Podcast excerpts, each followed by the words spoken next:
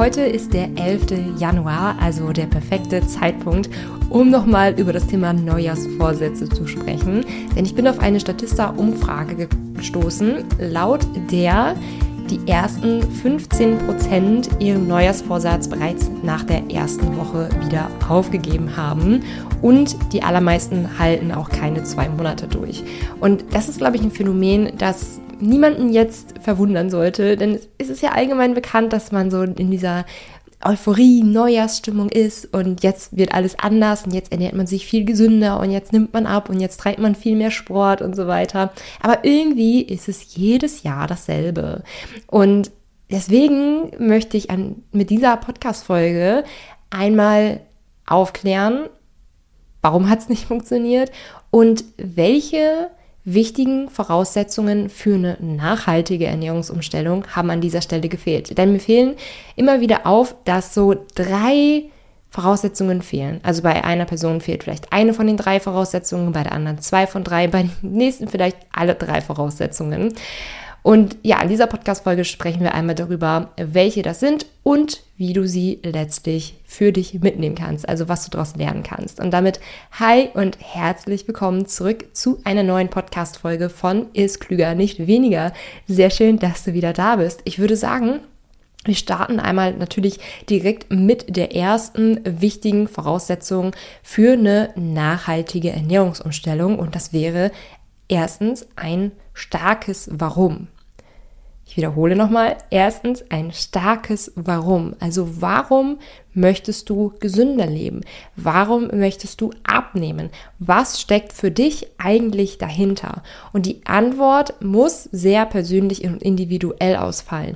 Also wenn ich dich jetzt frage, warum du dich gesünder ernähren möchtest und du antwortest, ja, für meine Gesundheit, dann ist das eigentlich kein Warum. Denn ich glaube nicht, dass Gesundheit dich irgendwie in irgendeiner Art und Weise emotional ansprechen wird.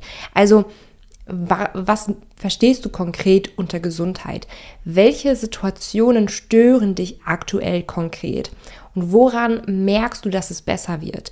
Gesundheit ist an sich eigentlich ein sehr abstraktes Konstrukt und Gesundheit merken wir eigentlich erst, wenn die Gesundheit nicht mehr da ist, ja, an Krankheit. Es kann für dich also bedeuten, boah, ich möchte meine Rückenschmerzen endlich loswerden. Oder, puh, ich möchte eigentlich wieder gerne in den Spiegel gucken und mich zufriedener fühlen. Oder ich möchte endlich wieder drei äh, Treppen hochlaufen, ohne nachher völlig fertig zu sein. Das sind so konkretere Situationen, an denen du Gesundheit festmachen kannst. Oder ah, ich möchte mit meinen Kindern auf dem Spielplatz spielen, ohne mich hinterher völlig fertig zu fühlen. Oder auch, ich möchte überhaupt fit für meine Kinder sein, weil ich das Gefühl habe, äh, dass ich, dass ich für die, äh, die ja so aktiv und viel schreien und äh, so einfach viel los, viel hektisch mit den ganzen Kindern, dass, dass mich das einfach alles total ermüdet und überfordert. Und gerade deswegen möchte ich endlich gesünder leben, um dafür fit zu sein. Also das sind alles Möglichkeiten, das eigene Warum nochmal zu erforschen. Und auch ganz, ganz wichtig ist, ist, dass das Warum stark genug sein muss, damit es die kurzfristige Freude überwiegt, heute doch zu viel ungesund zu essen. Also nehmen wir zum Beispiel mal an, ähm, du hast vielleicht einen schlechten Tag gehabt und normalerweise gibt es bei dir dann zur Beruhigung ein Nutella-Brot. So, und dieses Nutella-Brot gibt dir in diesem Moment ja sehr viel Ruhe, sehr viel Entspannung, sehr viel Freude. Und wenn du dich jetzt gesünder ernähren möchtest und, und oder abnehmen möchtest, dann ist das natürlich eine Gewohnheit, die es zu ändern gilt, ja, weil Nutella-Brötchen natürlich nicht unbedingt mit Gesundheit in äh, Verbindung steht. So, Jetzt bringt dir das Nutella-Brot aber viel kurzfristige Freude. Und wenn dein Warum nicht stark genug ist für dich, wirst du dich immer eher für die kurzfristige Freude entscheiden, weil du einfach nicht den langfristigen Gewinn siehst, den du durch einen gesünderen Lebensstil hast. Weswegen ein Warum auch so wichtig ist. Und was zusätzlich wichtig für das Warum ist, dass es sehr intrinsisch sein muss. Also als Frage, wie wirst du nämlich handeln, wenn du abends nach Hause kommst dein Mann weiß, dass du eigentlich gesünder leben möchtest und er erinnert dich daran, dass du das Nutella-Brötchen nicht essen solltest, dann hältst du es wahrscheinlich eher durch, wenn dich jemand daran erinnert. Aber wie handelst du denn, wenn niemand zusieht, wenn niemand gerade da ist, der dich an dein Ziel erinnern möchte? Und wenn dann das Warum auch intrinsisch hoch genug ist, steigert das auf jeden Fall die Chance, dass du dein Vorhaben, gesünder zu leben, auf jeden Fall weiter durchziehen wirst. Ich kann dir an dieser Stelle mal mein eigenes Beispiel nennen, was ich ja in den letzten Podcast-Folgen immer mal wieder angeschnitten habe. Und zwar habe ich ja äh, Probleme mit meinem prämenstruellen Syndrom und äh, was da hilft, ist tatsächlich Koffein zu reduzieren. Also an dieser Stelle, nicht jeder muss Koffein reduzieren, ja. Nur ich habe halt PMS und da ist es eine, das eine Strategie halt, Koffein zu reduzieren, sehr wirkungsvoll, weswegen ich es unbedingt ausprobieren wollte. Problemchen, ich liebe Kaffee und ich trinke sehr viel, sehr gerne Kaffee, beziehungsweise habe es früher getrunken. Und da habe ich mich auch nach meinem Warum gefragt, warum ich das Ganze überhaupt machen möchte. Denn ich hatte natürlich auch meine Situationen, in denen ich am liebsten einfach wieder sofort nach einem Kaffee gegriffen hätte, in denen ich mich irgendwie überfordert gefühlt habe und erstmal so einen Kaffee zur Beruhigung oder zur weiteren Motivation brauchte. Oder so, ja, einfach, dass man einfach so nach einem Mittagstief, wo man sich so ein bisschen müde gefühlt hat, damit ein Kaffee wieder in Schwung kommen wollte. Also für mich ich hatte sehr, sehr viele Verbindungen mit dem Kaffee. Und da hat es mir in konkreten Situationen, wenn ich wirklich gerade richtig Lust auf einen Kaffee hatte, dass ich mir dann vor Augen führen konnte, dass meine Stimmungsschwankungen vor meiner Periode dann wieder so stark sein werden, dass ich es am Ende eigentlich bereuen würde, diesen Kaffee jetzt zu trinken. Und es hat mir wirklich sehr viele Male geholfen, den Kaffee dann doch beiseite zu stellen. Das ist jetzt nicht so, dass ich das jetzt alles hundertprozentig komplett durchgezogen habe oder so, aber ich habe in den letzten Monaten schon meinen Kaffeekonsum sehr, sehr stark reduziert. Also ich habe ihn mit Sicherheit so um 80, 90 Prozent reduziert. Ich trinke jetzt viel weniger Kaffee und ähm, nach aktuellem Stand hat das auf jeden Fall schon sehr ausgereicht, um mein prämenstruelles Syndrom zu reduzieren. Genau das zu meinem eigenen Beispiel. Also, eine wichtige Voraussetzung für eine nachhaltige Ernährungsumstellung ist ein starkes Warum. Und jetzt kommen wir zum zweiten Punkt und das wäre ein guter Plan für die Umsetzung zu haben. Bleiben wir an dieser Stelle direkt mal bei meinem Kaffeebeispiel, ja? Denn ich hatte mir zuerst vorgenommen, gar keinen Kaffee mehr zu trinken. Ja, gar keinen koffinierten Kaffee mehr, gar keinen Kaffee mehr, einfach Kaffee komplett zu streichen. Ich hatte wirklich eine, also als ich, als ich die Entscheidung getroffen habe, ich habe sämtlichen Kaffee erstmal aus der Wohnung verbannt. Und dann habe ich wirklich zwei, drei Tage später gemerkt, oh, das war eine schlechte Idee. Ich habe halt einfach total die Kopfschmerzen, ich bin total müde. Das war so dieser typische klassische Koffeinentzug.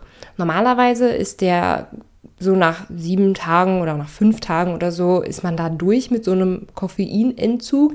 Ich habe aber an dieser Stelle gemerkt, das ist erstmal irgendwie zu viel für mich. Ich möchte ein bisschen langsamer starten. Also habe ich meinen Plan ähm, umgeworfen. Ja, ich habe meinen ursprünglichen Plan einmal adaptiert und dann habe ich gesagt, okay, es reicht erstmal völlig aus. Ich habe vorher so drei bis vier große Tassen getrunken, wenn ich erstmal eine am Tag trinke. Und das halte ich mittlerweile auch ziemlich gut durch. Ähm, momentan habe ich sogar nochmal reduziert, dass ich einen halb entkoffinierten am Tag trinke. Das heißt, ich trinke eigentlich nur noch eine halbe Tasse Koffein am Tag, statt wie früher drei oder vier. Und das ist ein Plan, den kann ich sehr gut verfolgen und sehr gut umsetzen. Der passt halt zu mir. Ich bin kein Alles- oder Nichts-Mensch. Ich brauche einfach so meinen gewissen Freiraum, weil ich sonst einfach unzufrieden bin und Dinge einfach gar nicht mehr mache. Deswegen kannst du dich an dieser Stelle einmal fragen, was wäre so dein guter Plan für die Umsetzung? Und an dieser Stelle können fünf Fehler auftreten, die ich dir einmal an dieser Stelle mitgebracht habe. Erstens, zu viel auf einmal vorzunehmen. Ja, zum Beispiel mit meinem Kaffeeplan auf einmal gar keinen Kaffee mehr zu trinken. Das war zu viel für mich. Zweitens, Perfektion statt Fortschritt zu erwarten. Es muss nicht von jetzt auf gleich immer alles super, alles perfekt sein. Wenn du zum Beispiel sagst, du willst jetzt sechsmal die Woche ins Fitnessstudio gehen, äh, und dann gehst, schaffst du es dann doch nur viermal. So ähm, kann das natürlich erstmal ernüchtern, weil man sich ja vorgenommen hat, sechsmal zu gehen. Aber viermal ist ja immer noch extrem krass. Verstehst du, was ich meine? Ähm, also sei da auch offen dafür, dass du vielleicht nicht all deine äh, hohen Erwartungen, dass du die von jetzt auf gleich erfüllen wirst, sondern sieh da auf jeden Fall den Fortschritt. Selbst wenn du dir vornimmst, mehr Sport zu treiben und es zunächst einmal einmal die Woche ins Fitnessstudio schaffst, ja, das ist ein Fortschritt, denn früher warst du keinmal im Fitnessstudio und jetzt einmal ins Fitnessstudio zu gehen, ist definitiv ein Fortschritt, auf den man aufbauen kann, wo du dann vielleicht sagen kannst, hey, okay, ich habe es mir zur Gewohnheit gemacht, einmal die Woche ins Fitnessstudio zu gehen, jetzt gehe ich zweimal, weißt du? Immer noch besser, als dann frustriert aufzugeben und dann zu sagen, jetzt gehe ich gar nicht mehr. Dritter Fehler. Zu hohe Erwartungen an das Endergebnis. Im Abnehmen-Kontext sehe ich das ganz, ganz häufig, ähm, dass dann erwartet wird, im ersten Monat direkt fünf Kilo abgenommen zu haben. Ähm, und dann ist die Frustration hoch, dass das Ganze dann doch nicht so gelaufen ist. Und ähm, wenn sehr hohe Erwartungen enttäuscht werden, hat das oftmals auch den ähm, Effekt zur Folge, dass man hinterher aufgibt statt weitermacht. Ähm, zum Beispiel, wenn du nach einem Monat drei oder vier Kilo abgenommen hast und du wolltest eigentlich fünf abnehmen. Jetzt stehst du natürlich vor der Entscheidung zu sagen, hey, ich nehme jetzt im nächsten Monat weitere drei bis vier Kilo ab oder zu sagen, boah, nee, ich hätte jetzt mehr gedacht, also dann hat sich ja der ganze Aufwand jetzt gar nicht gelohnt. Nee, dann lohnt sich das ja gar nicht, dann höre ich jetzt einfach auf. So, nach einem Jahr hättest du bei Option A, hättest du vielleicht 15 Kilo abgenommen, während du bei Option B wahrscheinlich wieder zugenommen hast. Das ist das, ist das was ich meine. Also ähm, es geht hier auf jeden Fall um die Langfristigkeit und nicht darum, ähm, irgendein hochgestecktes Ziel so schnell wie möglich zu erreichen. Fehler Nummer vier. Einen Plan zu verfolgen für die Umsetzung, der letztlich gar nicht zu deinem Ziel passt. Ich habe dir hier auch mal ein Abnehmbeispiel mitgebracht. Zum Beispiel, ich möchte abnehmen, also esse ich vegetarisch. Also falls du dich noch nicht so richtig mit dem Abnehmen auskennst, ich habe ganz, ganz viele Podcast-Folgen dazu. Ich habe auch den Abnehmen- und Kalorienzählen-Kurs dazu. Ich habe auf Instagram auch ganz viele Posts dazu, ähm, wo ich zeige, wie es letztlich geht und welche Faktoren wirklich dafür relevant sind. Unter anderem zum Beispiel, dass man kalorienbewusster isst vegetarisch zu essen, ist halt einfach, dass man ähm, Fleischprodukte weglässt. Und das kann natürlich dazu führen, dass du insgesamt weniger Kalorien isst, durch die ganzen vegetarischen Alternativen, die wir heutzutage haben, zum Beispiel vegetarisches Würstchen, vegetarisches Schnitzel und so, äh, vegetarisches Schnitzel und so weiter, muss es aber gar nicht mehr kalorienbewusst sein. Es kann also sein, dass du jetzt vegetarisch gegessen hast und letztlich doch nicht abgenommen hast. So, und das, obwohl du eigentlich abnehmen wolltest. Also schau auf jeden Fall, dass der Plan, den du machst, auch zu deinem Ziel passt. Und Fehler Nummer 5 ist es, einen Plan zu erstellen, in den du dich reindrückst, obwohl es eigentlich bessere Alternativen für dich gäbe. Beispiel. Ich esse zum Abnehmen Low Carb, obwohl ich eigentlich Kohlenhydrate total liebe und diese ganze Low Carb Ernährung eigentlich komplett hasse, sie aber mache, weil meine Freundin damit abgenommen hat. Ein Beispiel jetzt. Ähm, man weiß nämlich heute, dass man sowohl mit Low Carb als auch mit Low Fat gleich viel abnehmen kann, langfristig und nachhaltig gesehen, ja. Ähm, und es gibt nicht die, die, den einen Weg, den du jetzt unbedingt gehen musst zum Abnehmen. Also man kann ja auch zum Beispiel sagen, nach 18 Uhr nichts essen, morgens nichts frühstücken und so weiter und so fort. Du findest immer Leute, die damit abgenommen haben, aber vielleicht passt das gar nicht zu dir und zu deinem Leben. Deswegen lass dich da nicht in einen Plan reindrücken, wo du merkst, dass du ihn gar nicht langfristig durchhalten kannst und auch gar nicht langfristig durchhalten willst. Und falls du da noch einen Plan für die Umsetzung benötigst, mein Abnehmen ohne Kalorienzählen-Kurs hat gerade geschlossen, also wirklich vor wenigen Tagen. Da bist du leider ein paar, ähm, paar Tage zu spät dran. Wir, wir öffnen nämlich immer nur ein paar Mal im Jahr und legen dann mit allen gemeinsam für die nächsten vier Wochen los. Und die nächste Kursrunde öffnet voraussichtlich im März oder sogar im April, wenn wir mal schauen. Aber für die Zwischenzeit habe ich als Überbrückung eine Videoserie für dich vorbereitet, eine dreiteilige Videoserie. Ähm, die kannst du dir auf meiner Webseite für 0 Euro holen, wenn du dich zum Newsletter anmeldest. Und dann bekommst du ähm, für die nächsten drei Tage drei Videos zugeschickt, die dich durch das ist klüger nicht weniger Konzept führen. Zwar Schritt für Schritt für Schritt. Rezepte gibt es auch dazu. Und wie gesagt, alles für 0 Euro kannst du die Videoserie also wirklich komplett unverbindlich holen, einmal reinschauen was ich dazu sagen habe. Und ich finde, diese Videoserie ist auch so gut und so genial, dass man schon alleine auf dieser Basis von alleine erstmal losgehen kann. Also, wie gesagt, den Link zur Videoserie findest du einmal in den Shownotes, wenn dich das Ganze interessiert. Okay, was hatten wir als Nummer zwei? Einen guten Plan für die Umsetzung für eine nachhaltige Ernährungsumstellung. Und ah, Nummer drei finde ich besonders gut. Nummer drei finde ich besonders gut, weil ich finde, dass das oft, ähm, es wird oft vergessen. Und wenn ich so an meine Situation zurückdenke, an die Ziele, die ich mir gesteckt habe, was ich davon erreicht habe, was ich davon nicht erreicht habe, sehe ich da definitiv ein Muster, was ich warum erreicht habe und was ich warum nicht erreicht habe. Ich spreche hier von der inneren Gewissheit, dass du es auch tatsächlich schaffen kannst. Also, wie denkst du wirklich über dein Vorhaben? Okay, ich bringe an dieser Stelle nochmal mein Kaffeebeispiel äh, zusammen, ja? Ich hatte nämlich wirklich im Sommer letzten Jahres, ich hatte eine Zeit, in der ich gedacht habe, ich bin einfach kaffeesüchtig und ich kann nichts dran ändern. Und in dieser Zeit habe ich natürlich nichts dran geändert. Wieso hätte ich auch? Ich war ja kaffeesüchtig. Ich konnte ja sowieso nichts dran tun. Ich war ein Opfer meiner eigenen Gedanken, weswegen ich da natürlich nichts dran geändert habe. Und als ich dann letztlich etwas daran ändern wollte, musste ich diesen Gedanken einmal hervorkramen und mich einmal fragen, ob das wirklich stimmt, was ich mir da eingeredet habe.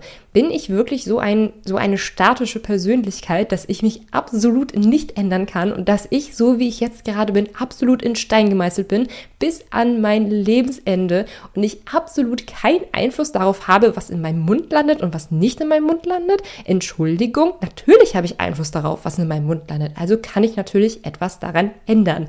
Und in dieser, jetzt möchte ich dich einmal herausfordern, auch mal für dich nachzufragen, hey, zum Beispiel, ich habe mir jetzt vorgenommen abzunehmen, aber denke ich im Inneren, also denke ich im Inneren eigentlich wirklich, dass ich abnehmen kann? Bin ich der Überzeugung, dass ich wirklich abnehmen kann?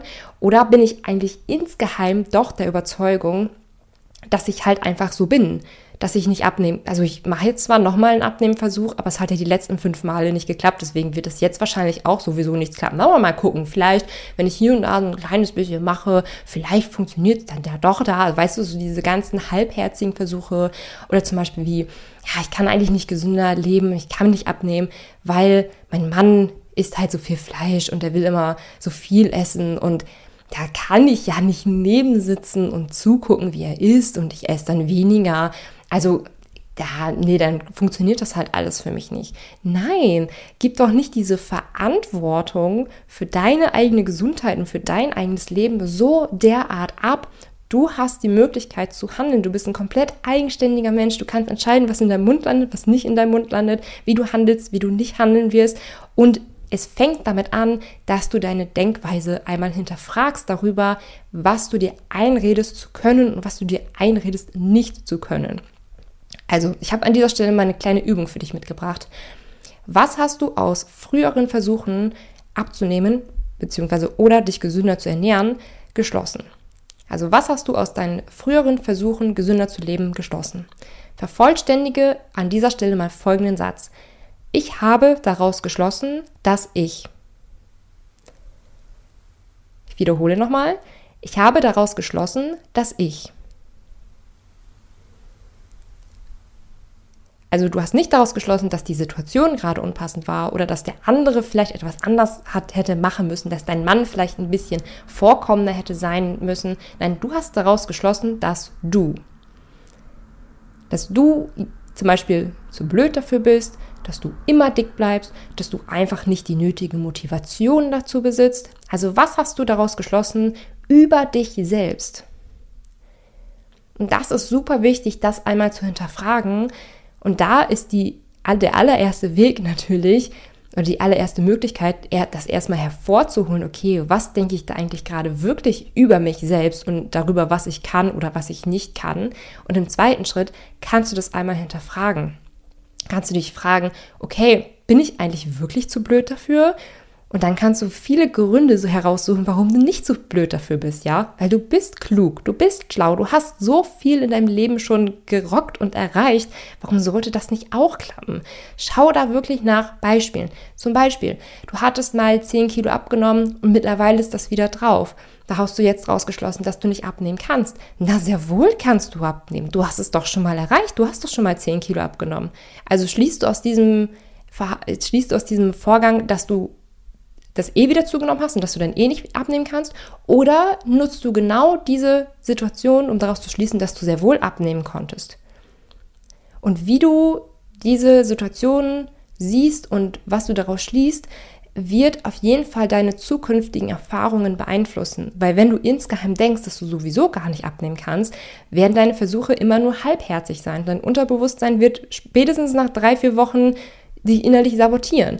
Dann wird es wieder sagen, ah, hm, nee, eigentlich geht ja sowieso gerade nicht und jetzt hat die Kollegin auch wieder Geburtstag und Kuchen mitgebracht, da kann ich jetzt auch einfach mal das zweite und das dritte Stück essen und schon bist du wieder an deinen alten Gewohnheiten drin. Und dabei geht es gar nicht darum, sich ab jetzt dann zu 100% sicher zu sein, dass man es unbedingt schaffen kann oder dass man es so sicher schaffen wird. Ich glaube, wir alle sind nicht diese Menschen, die sich in jeder Situation zu hundertprozentig sicher sind, dass das, was gerade getan wird, dass das das absolut Richtige ist. Ähm, es reicht völlig aus, sich ein Prozent sicherer zu sein, dass man es schafft, als dass man es nicht schafft. Also ich wiederhole doch mal, weil ich das so wichtig finde und das auch wirklich meine Handlungen geprägt hat. Es reicht aus, sich ein Prozent sicherer zu sein, dass man es schafft, als dass man es nicht schafft. Ich kann an dieser Stelle nochmal mein Kaffeebeispiel anführen, ja. Weil als ich Kaffee reduzieren wollte, als ich gestartet habe, war ich mir nicht zu 100% sicher, dass ich das alles nun schaffen würde. Eine kleine Unsicherheit ist halt geblieben, ja. Und es ist ganz normal, dass eine kleine Unsicherheit bleibt. Ich habe mich an die Dinge gehaftet und an denen ich festgestellt habe, okay, ich kann es und ich kann Schritt für Schritt gehen und ich sammle meine Erfahrungen und ich lerne daraus und ich schließe daraus, dass ich sehr wohl kann und werde jetzt einfach meinen Weg gehen und ähm, ja, werde so immer sicherer in dem, dass ich es schaffe. Also diese Sicherheit kann sich auch auf dem Weg nochmal festigen. Es muss nicht jetzt alles hundertprozentig sein. Und mittlerweile bin ich mir auch immer und immer und immer sicherer, dass ich auch ohne Koffein ganz gut über die Runden komme und ganz gut durch den Tag komme, weil ich hatte jetzt schon so einige Tage, denen ich ohne Koffein gelebt habe. Also an dieser Stelle drei wichtige Voraussetzungen für eine nachhaltige Ernährungsumstellung fasse ich noch einmal zusammen. Erstens, ein starkes Warum haben. Zweitens, einen guten Plan für die Umsetzung haben. Und wie gesagt, ähm, Abnehmen und Kalorienzählen öffnet im März wieder.